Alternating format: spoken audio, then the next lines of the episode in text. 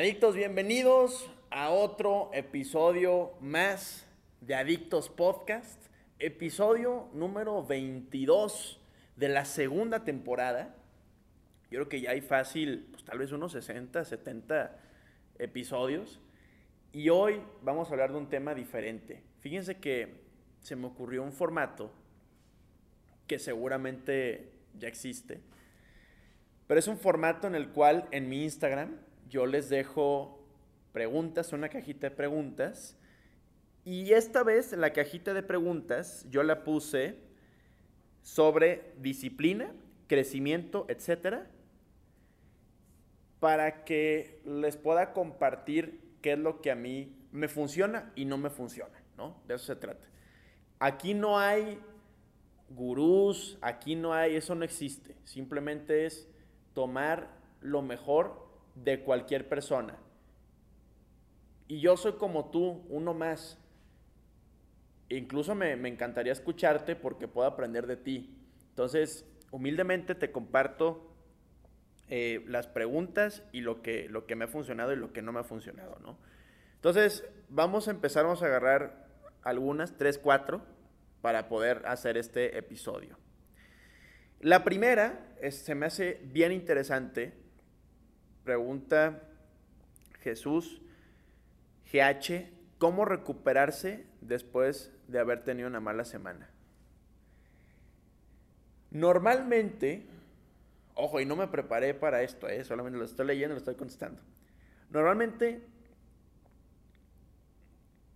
hay días buenos, días malos, y sobre todo días malos, días malos cuando estás emprendiendo, cuando tienes una empresa.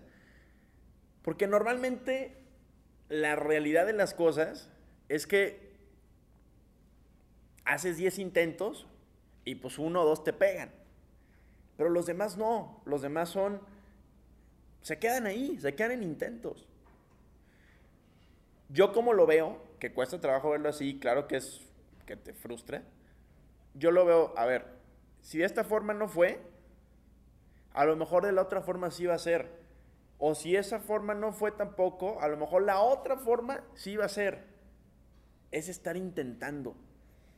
Y por eso hay semanas malas, hay semanas que se nos caen ventas, hay semanas que se nos caen clientes, hay semanas que no se armó un proyecto, pero después de intentar viene el proyecto bueno. Viene el proyecto bueno, que es lo interesante. Es estar insistiendo. Entonces, no importa si tienes una semana mala, incluso un año malo. Te recuperas, te recuperas. Si es que así lo quieres y si es que sigues intentando, que eso es lo interesante. Aquí preguntan, cuando decidiste dejar la carrera, ¿qué opinó tu familia?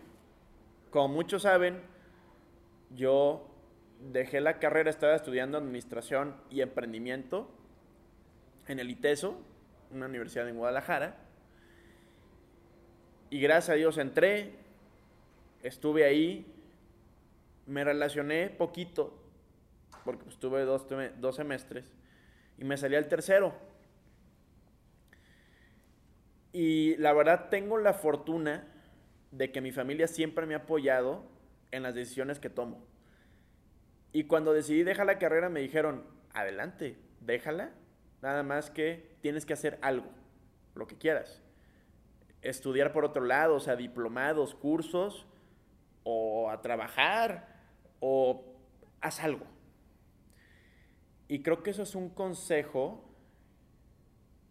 que tal vez yo no sería el mejor dándolo porque yo todavía no soy papá, pero es un consejo que les voy a dar a todos los papás porque así fue como me hicieron sentir a mí. Apoyen a sus hijos en lo que quieran hacer. Hay muchos, no, no, no, no se puede salir de la carrera, tiene que terminar. No, no, no, no, ¿cómo que va, va, va a estar este, de artista? ¿Cómo es que va? Apóyalo. Si no, va a ser un frustrado, infeliz, porque no va a estar en lo que quiere, en lo que le gusta. Y si no está en lo que le gusta, va a estar frustrado. ¿Quieres ver a tu hijo frustrado? Adelante. Oye, es que yo quiero que se dedique lo mismo que yo. Está bueno querer, yo quiero también muchas cosas que no dependen de mí. Y si lo forzamos, probablemente se alejen de ti en el largo plazo. Pero si los apoyas, siempre van a estar agradecidos. Yo, yo estoy hasta la fecha y lo seguiré estando agradecidos con mis papás de que me han apoyado en todo, en todo lo que he decidido. Y claro, te tropiezas mucho más, ¿no? Porque pues, este cuate quiere experimentar esto, quiere hacerlo solo.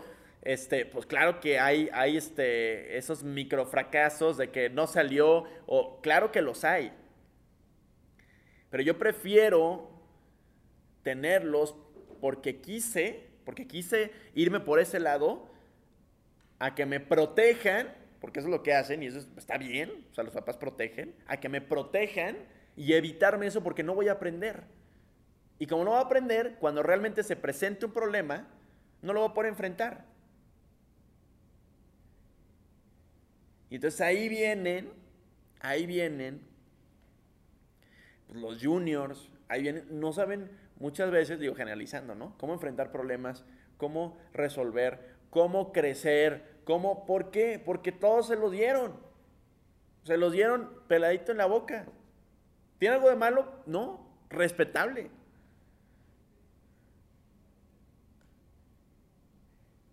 Pero de ti depende cómo quieres cómo quieres exigir a tus papás o cómo tú como papá apoyas a tus hijos. ¿Sí? Que eso es, que eso es importante. Acuérdate que a la familia, a los, o sea, a los papás, a los amigos, se les demuestra. A ver, para empezar te tienes que demostrar a ti. Pero si quieres demostrar algo, de, o sea, de que, oye, que me apoyen para dejar la carrera, que te dejen seis meses, un año y demuéstrales con hechos. Y eso fue lo que, lo, que pasó conmigo. Me puse a trabajar, me puse a trabajar, me puse a trabajar, no había resultado, no había resultado, no había resultado. Pero estaba aprendiendo, inconscientemente estaba aprendiendo, porque cada microfracaso es un aprendizaje, hasta que algo pegó, que fue real estate. ¿Sí? Bien.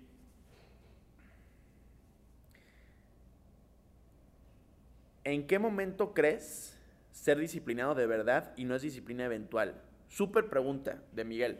Saludos, Mike. La disciplina es muy simple entenderla, pero muy difícil ejecutarla. ¿Por qué? Porque la disciplina es una sola cosa. Para mí, yo tengo mi propia definición de disciplina, que es, haz las cosas cuando no las quieras hacer.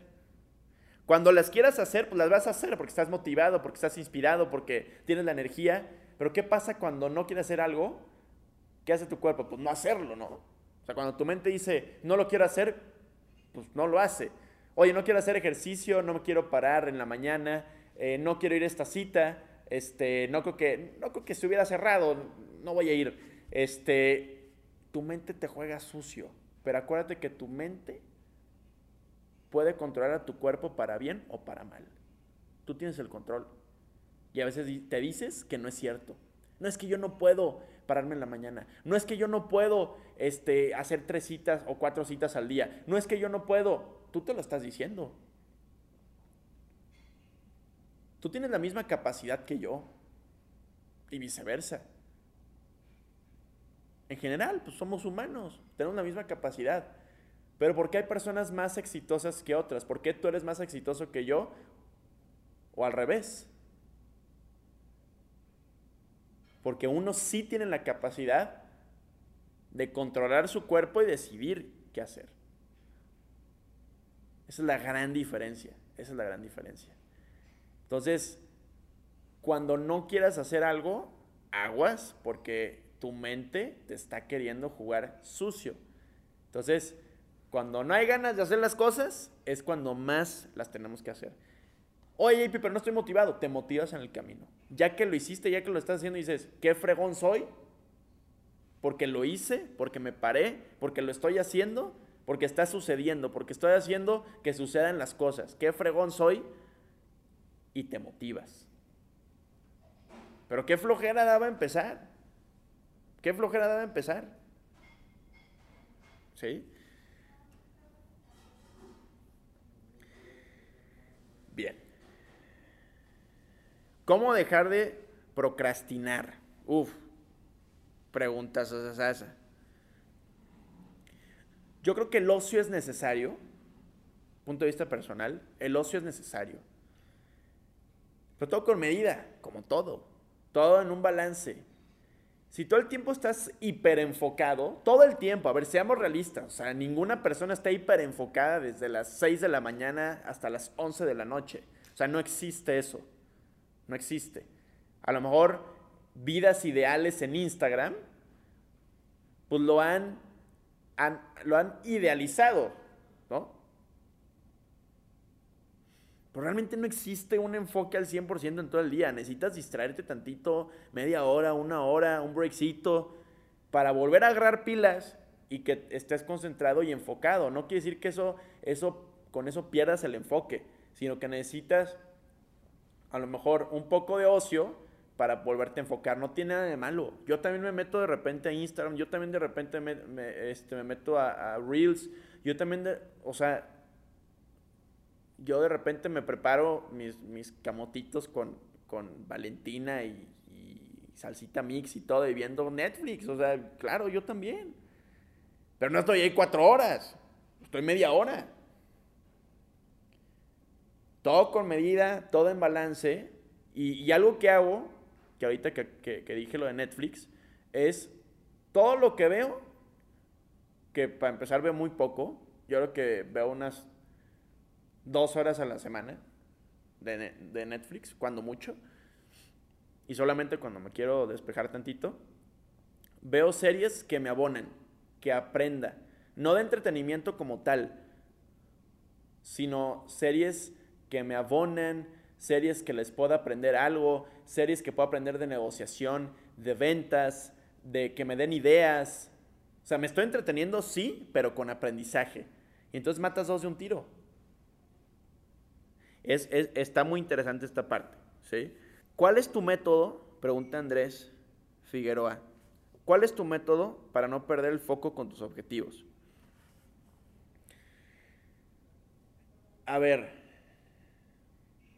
creo que primero debemos de tener claridad de qué queremos.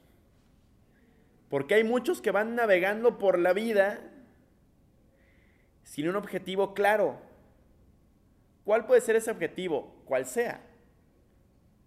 Un sueldo, X patrimonio, X cantidad de tiempo libre, X número de proyectos.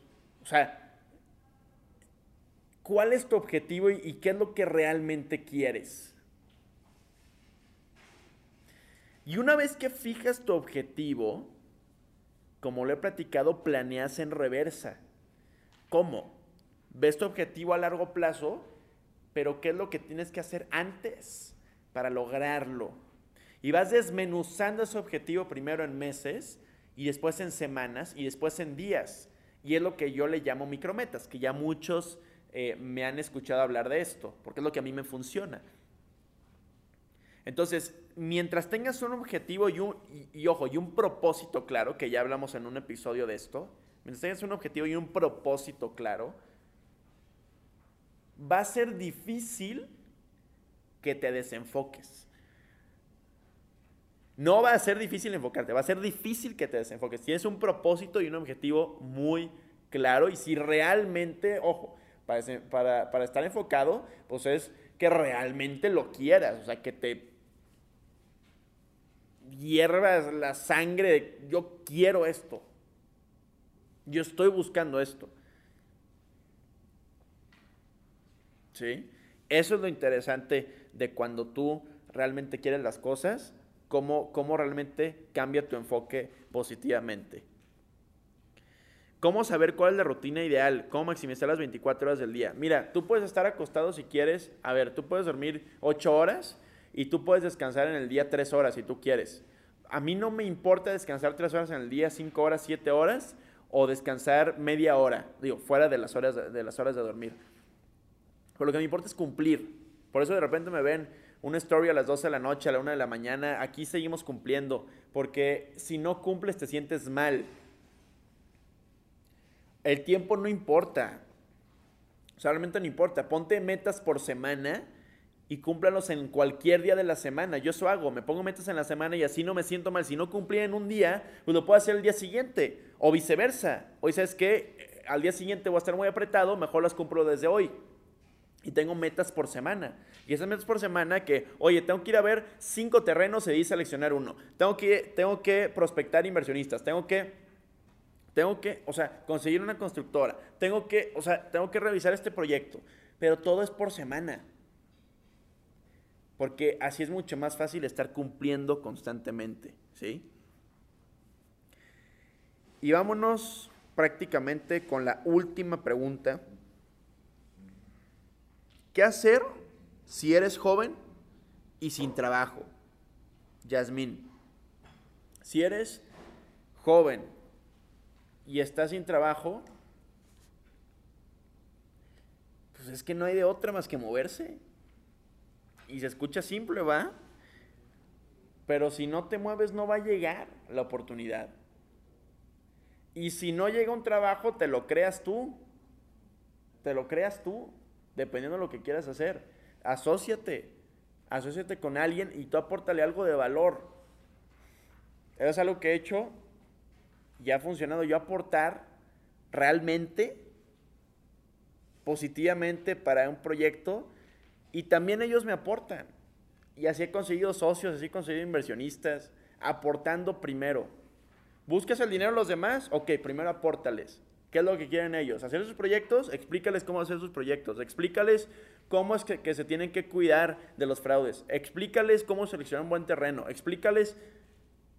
Y una vez que les aportaste, ojo, sin intención de recibir nada a cambio, porque puede que les aportes y que no recibas nada, que ya sabes que siempre no quiero invertir, ok, siempre no quieres invertir, pero ya se fue con un muy buen sabor de boca de ti, de tu parte.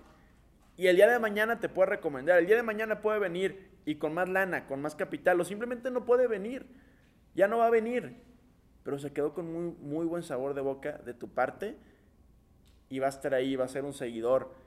Y en un futuro tal vez lo puedas convertir a un cliente, un inversionista.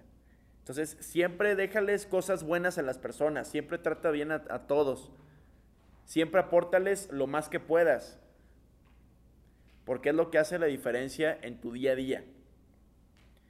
Que te busquen más, que te procuren, que hagas más negocio. Y a las personas que se guardan las cosas y que no quieren compartir, luego son las personas que les va muy bien en un momento, pero luego caen, porque no están dispuestas a compartir. Y le estás comunicando al universo, yo no soy de compartir, yo me lo quiero quedar todo, pues tómala.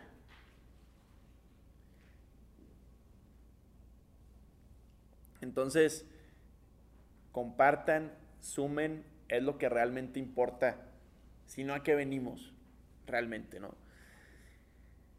Entonces fueron cuatro, cinco preguntas.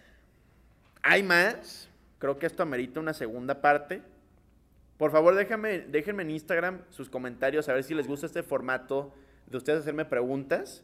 Fue, fue, un, episodio cortito, cortito, pero, pero digo, estoy probando este nuevo formato. Si les gusta, mándenme un DM. Y si no, también, sugiéranme algún, algún formato de podcast. Además de traer invitados, que eso es como ya el normal, ¿no? Gracias a todos por escuchar. Espero que una de mis respuestas les haya ayudado, aunque sea un poquito.